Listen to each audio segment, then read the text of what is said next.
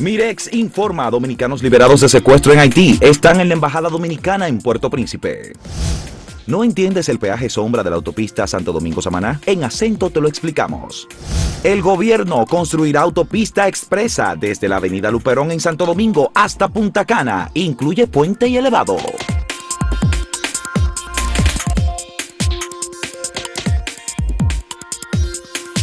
Bueno, pues hoy es el aniversario, un primero de marzo del año 2020. Se detectó el primer caso de COVID en un italiano que viajó a República Dominicana y trajo el COVID.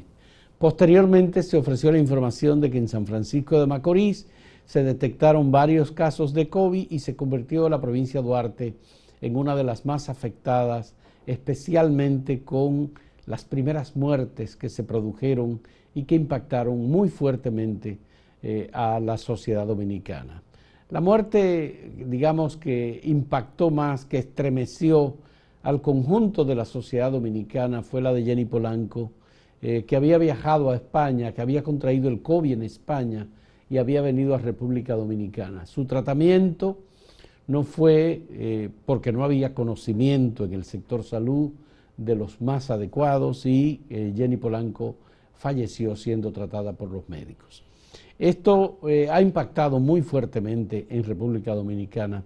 Eh, la pandemia de COVID ha, mm, digamos, motivado a partir del 19 de marzo, se produjo la, la aprobación en el Congreso Nacional del estado de emergencia y ese mismo día el entonces presidente de la República, Danilo Medina, emitió el primer decreto de de toque de queda en República Dominicana, 19 de marzo. Desde entonces nos hemos mantenido en estado de emergencia y cumplimos un año. Eso lo cumpliremos el 19 de marzo, ahora estamos a primero de marzo. Son muchas las situaciones que hemos vivido en República Dominicana con este aniversario. Del impacto de esta pandemia, solo hay que pensar, ya el número de fallecidos en República Dominicana oficialmente registrado que fallecieron por COVID, aunque tenían cualquier condición de salud, pero enfermaron de COVID. Ya pasa de 3.000.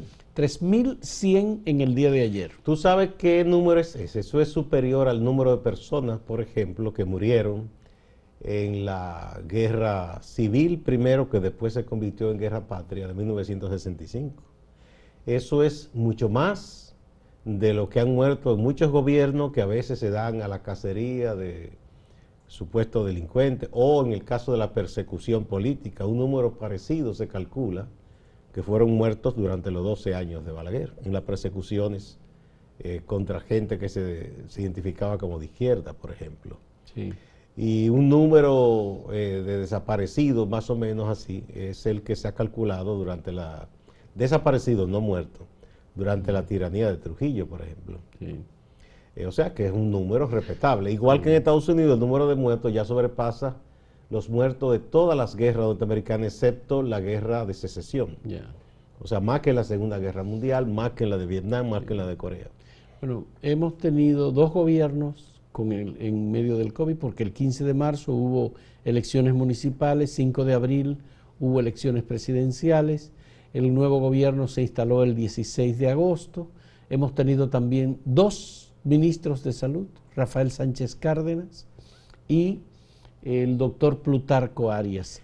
Tendremos tres porque se supone que hoy, según dijo el ministro administrativo de la presidencia, José Ignacio Paliza, habrá de anunciarse el nuevo incumbente del Ministerio de Salud. O la nueva incumbente. O la, eh, él o la nueva incumbente del Ministerio de Salud. Porque el 26 de febrero, un día antes de su primera comparecencia ante las cámaras reunidas eh, para recibir el primer informe de la Nación, el presidente Luis Abinader produjo un decreto eh, en que destituía al ministro de Salud, Plutarco Arias.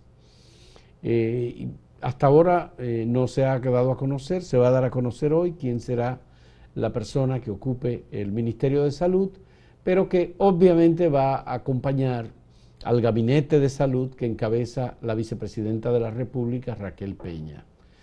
Eh, tal vez no es mucho lo que hay que tener para ejercer las funciones de ministro de Salud, pero obviamente hay una política que está en marcha, sobre todo un objetivo claro del Plan Nacional de Vacunación. No, no, es mucho lo que hay que de tener. las personas que, eh, sobre todo, a partir de hoy se inicia en el plan de vacunación, Gustavo. Sí, porque hay planes, se entiende que hay planes por el Debe COVID, ser, para yo- el COVID. yo, para mi gusto, debería ser un, no solo que sea médico, sino que sepa de, y ya aquí se hacen maestrías y se hacen en el En exterior, salud pública. En sí, la administración de los servicios de salud. Administración de Porque salud, después no es que va a tener todas las especialidades, la medicina es algo tan amplio, cada día se especializa más, que usted tiene especialista en todas las áreas y no tiene que conocerlas todas, pero sí, la gestión pública de la Lo que salud. pasa es que como hubo una descentralización, se creó el Servicio Nacional de Salud, que es la administración de los hospitales públicos, y el Ministerio de Salud es el ente rector de la, de la salud en el país, Por eso tiene que ser un, un gestor. tanto pública como privada. Tiene Por que ser alguien que tanto, conozca de, las de- normas. de buena gerencia y administración. Eh, obviamente, eh, aquí hay otros temas vinculados con la salud. Por ejemplo, todo lo relacionado con la seguridad social, atención en salud, pero depende del régimen de seguridad social, el Consejo de Seguridad Social, la Superintendencia de Salud. Pero y ya esos son organismos que complejos, que son, están in- integrados por muchas personas, muchos técnicos y de diferentes entidades públicas, que eso necesariamente no tiene que estar en la cabeza única del ministro.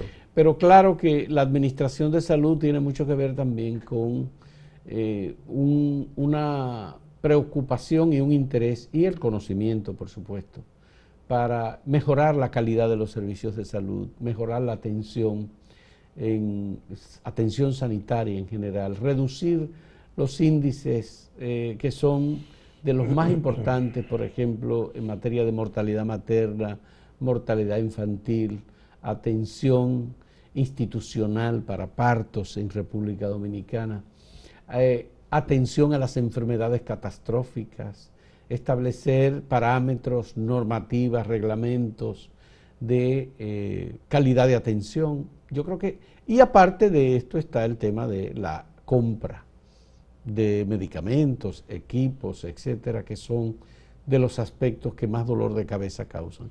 Dice el no, de- saliente no debería ser un dolor de Salud, cabeza, eso debería estar establecido y verdad y que haya un mecanismo claro, transparente y que el ministro prácticamente ni se ocupe de eso, debería ser lo ideal. El presidente Luis Abinader dijo en el día 27 de febrero que se ha destinado eh, un presupuesto de 107 mil millones de pesos para el Ministerio de Salud.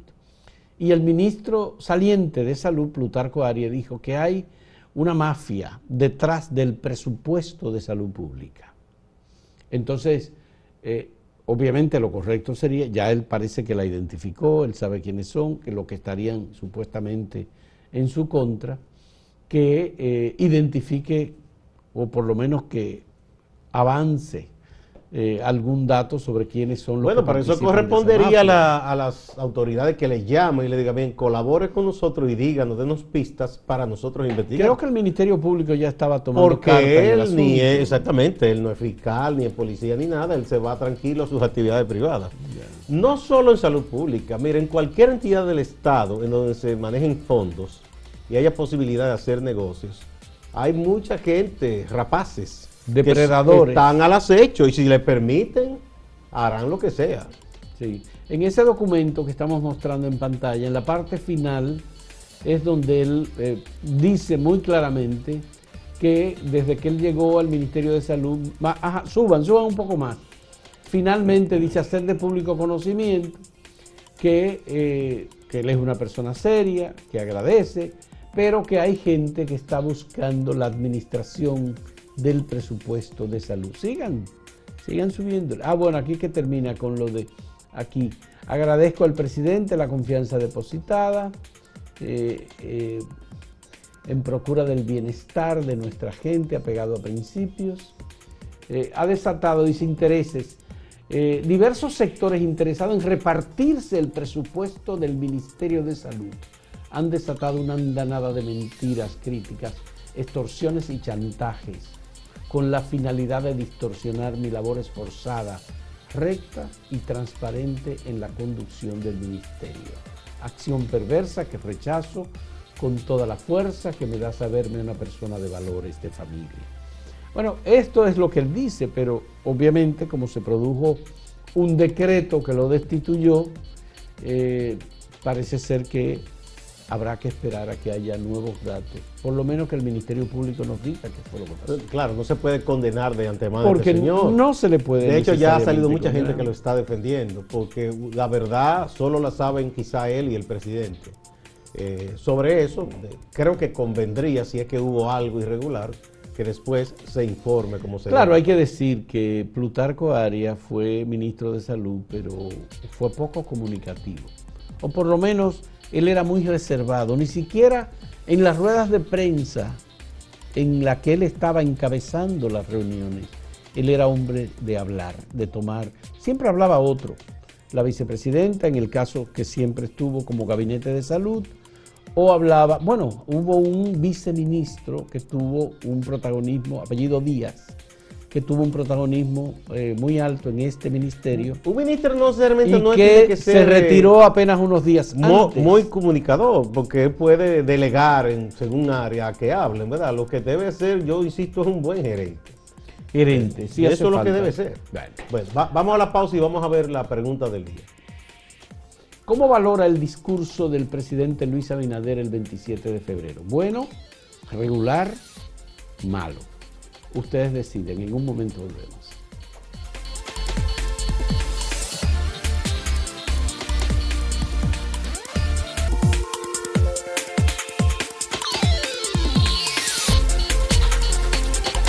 Bueno, están ya eh, oficialmente, se informó, se sabía, pero el dato oficial lo dio el Ministerio de Relaciones Exteriores anoche de que los dos dominicanos que habían sido secuestrados en Haití, que permanecieron una semana secuestrados y luego fueron liberados, ya están en la sede de la Embajada Dominicana en Puerto Príncipe y es, cuestión de quizá horas eh, para que sean ya enviados a la República Dominicana. Eh, hay que ver que ellos dirán, mucha gente se ha adelantado, aquí somos muy ansiosos a veces eh, y especulamos mucho, hasta criticándolo de por qué ellos hablaron bien, que le dieron buen trato. Si le dieron buen trato a los secuestradores, ellos no pueden porque no tienen por qué mentir. Es lo primero. Segundo, ellos hacen trabajo, su madre de hecho vive en Haití, van y vienen. Ellos no pueden tampoco generarse un ambiente negativo criticando a todo un país o acabando con un país porque dos un grupo de ciudadanos de ese país eh, cometieron un delito secuestrándolos porque no se trata de eso.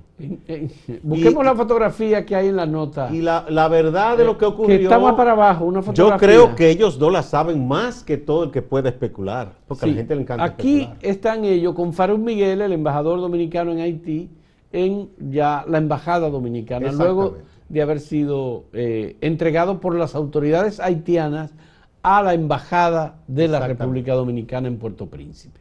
Esa imagen, aquí están eh, ellos dos solamente, acompañados por el embajador, más un oficial de la Embajada Dominicana, o dos oficiales de la Embajada Dominicana.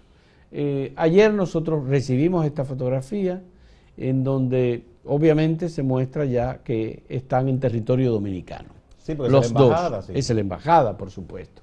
Eh, obviamente estos jóvenes van a ser traídos, si no han sido traídos ya, probablemente en la madrugada, llegaron a territorio dominicano y eh, ya en tierra aquí y eh, van, por, supuesto tienen que ser, eh, yo no sé si interrogado, pero una conversación. No, no, no, hay que tomar, con las autoridades. ellos deben explicar la circunstancia, todo como Porque se vio en los videos que se conocieron, se vio mucha fraternidad entre ellos y los secuestradores.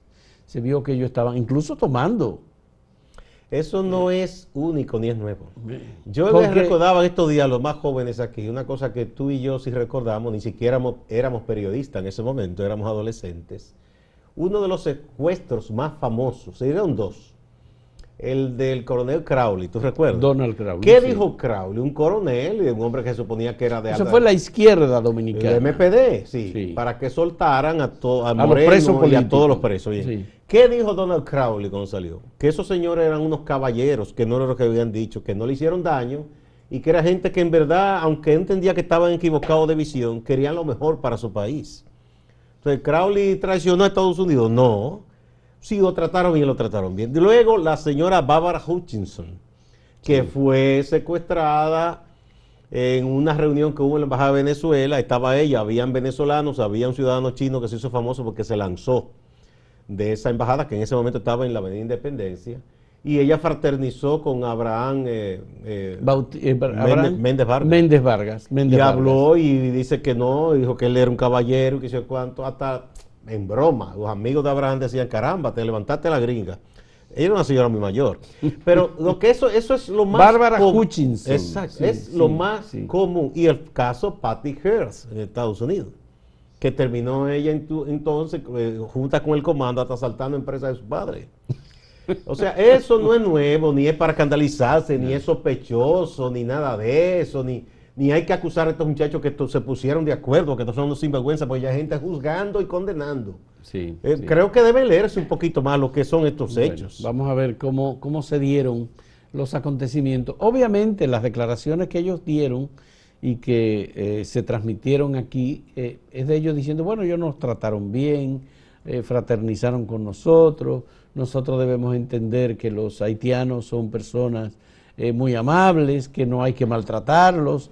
Ese fue el tipo de declaración que ellos ofrecieron dieron, como un mensaje a, a la sociedad dominicana. Por cierto, las autoridades deberán conocer eh, la naturaleza de- del encierro, del secuestro. Eh, hay gente que tiene dudas. ¿Se pagó? ¿No se pagó? Eso sí es algo que debe aclararse Eh, porque eh, se pedían dos millones de dólares, después decían Se que no. dijo, eso no fue Se- tan se dijo, no, no, no, sí, se pagó. se- ¿En si qué si no circunstancias se les pone en libertad? Igual que el hecho de que el vehículo en que ellos viajaban, yo no sé si eran custodios o qué, de vehículos policiales haitianos delante y detrás. Ya. ¿Participaron esos policías? Bueno, participó el gobierno haitiano en el secuestro. Todo eso es, da- mira, hay un amplio campo para la especulación, pero es no más que especulación. Ya. No podemos condenar ni satanizar a estos muchachos, Bueno. que es lo que mucha gente está haciendo ya. Eh, sí, esperamos que las autoridades puedan ofrecernos información. Lo primero es que también los familiares, la madre y demás familiares de estos jóvenes querrán reunirse muy rápidamente. La madre estuvo en varias ocasiones con las autoridades dominicanas y también dijo, ella de hecho tiene un hijo que nació allá, sea un dominico haitiano, Bueno. y ella hace negocios en Haití y también dijo que a ella no se le trata mal allá, o sea, porque ¿qué quieren? Que ella comience a arremeter contra ese país cuando ella vive y hace negocios allá. Hay gente que no tiene dos dedos de frente, por Bueno. Dios. Gustavo, eh, el otro elemento importante eh, es el relacionado con el anuncio del presidente Luis Abinader de que el gobierno dominicano decidió comprar 10 millones de vacunas adicionales a una compañía china que tenía disponibilidad para vender a República Dominicana. Me parece muy bien.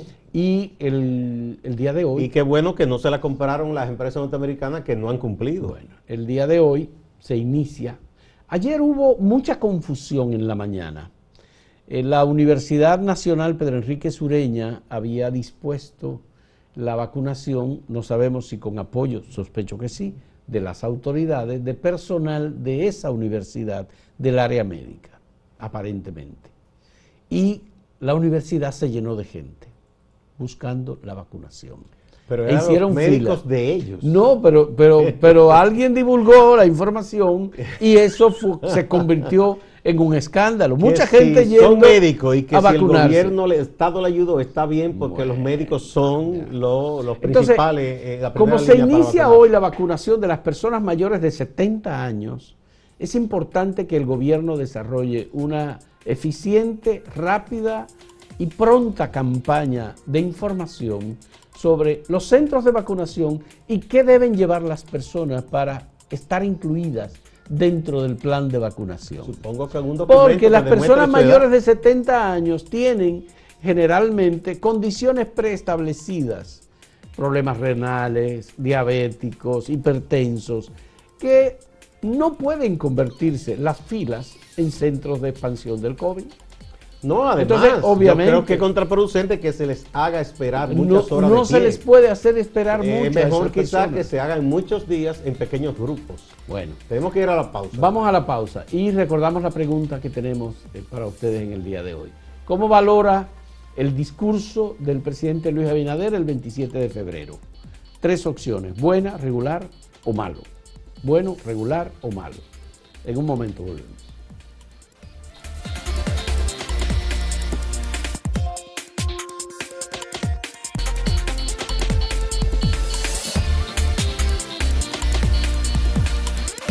Veamos eh, algunas de las respuestas que hemos recibido ante la pregunta que formulamos en el día de hoy. ¿Cómo valora el discurso del presidente Luis Abinader el 27 de febrero?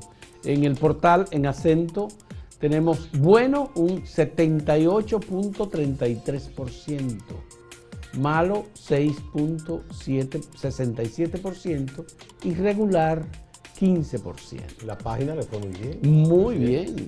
Eso es Esto es en Twitter. En Twitter, el 53.6% dice que el discurso fue bueno. El 24.4% dice que fue malo. Y el 22.1% dice que fue regular. Y eh, aquí una persona, Fran Hernández, da una respuesta, dice, llenó las expectativas y habló claro. Entiendo que debe dar más detalles de los planes anunciados en las próximas semanas. Robin R. Medina dice, no me gustó, no fue una rendición. Una rendición de cuentas, ¿verdad? Sí, sí. Ramón León, excelente, patriótico, humilde, representativo. Esto es en YouTube, donde siempre votan muchas personas, 11.000 participaron. El 53% dice que fue un buen discurso, que fue bueno. El 30% dice que fue regular y el 17% dice que fue malo, que no le gustó. Eh, Robinson Reyes dice, con el desastre de administración que heredó, el sacrificio que está haciendo por arreglar un poco las cosas, proyecta que hará una buena gestión. O sea, parece fue bueno. Sí. Stephanie Ruiz dice, no es hablar bonito, es demostrar con hechos, las palabras se las lleva el viento, cualquier eh, sube ahí y habla bonito, pero no cumple. Obviamente que entonces no le gustó a este Christian Brox dice, que hable menos y haga más, porque con discursos no se come ni se resuelve ningún problema. Es norteamericano, Cristian, porque una bandera norteamericana.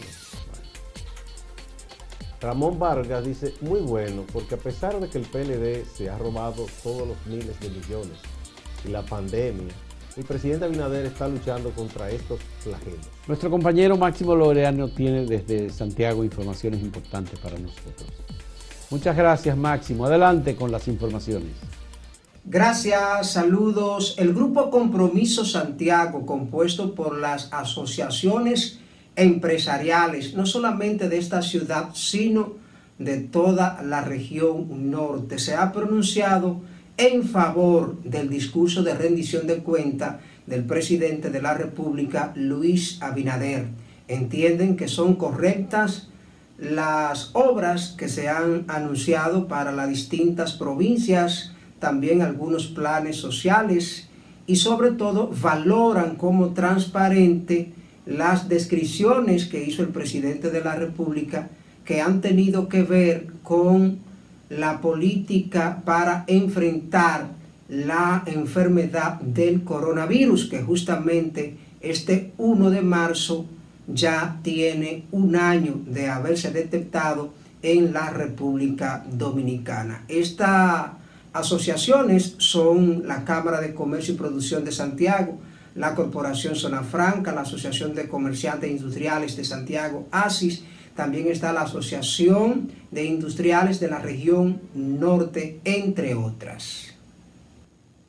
La destitución de Plutarco Arias como ministro de Salud ha traído muchos debates, sobre todo en Santiago, su pueblo natal. Opiniones a favor y en contra. Pero hay muchas voces que defienden la gestión de Plutarco Arias, que lo describen como una persona honesta, una persona solidaria, una persona honrada y muy dedicada. Previo a conocerse la destitución, algunos médicos, amigos y relacionados se concentraron en la explanada del monumento de Santiago y dijeron lo siguiente sobre Plutarco Arias. Éxito, Arias, para bien de la salud de nuestro país. Estamos seguros que no nos defraudará en el sector de Bellavista, en Santiago, en la parte sur-suroeste, hay una situación. Las explosiones de las tuberías de agua potable de la Corporación de Acueducto y Alcantarillado de Santiago, Corazán, hicieron daño a varias familias. Trece familias de estas se han querellado. Este martes 2 de marzo se reanuda la audiencia de estas personas que buscan que Corazán le responda por daños y perjuicio.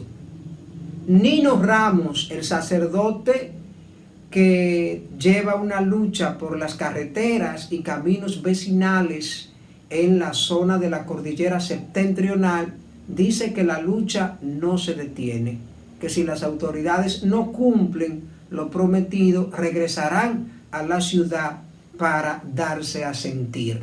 Nosotros seguimos con lo que dijimos en la rueda de prensa, o sea, es un derecho que tenemos. Da gusto ir a La Vega ahora, como está la pista súper arreglada. Yo feliz de que el gobierno pueda hacer eso, pero más feliz de que también a los pobres del campo se le haga su camino.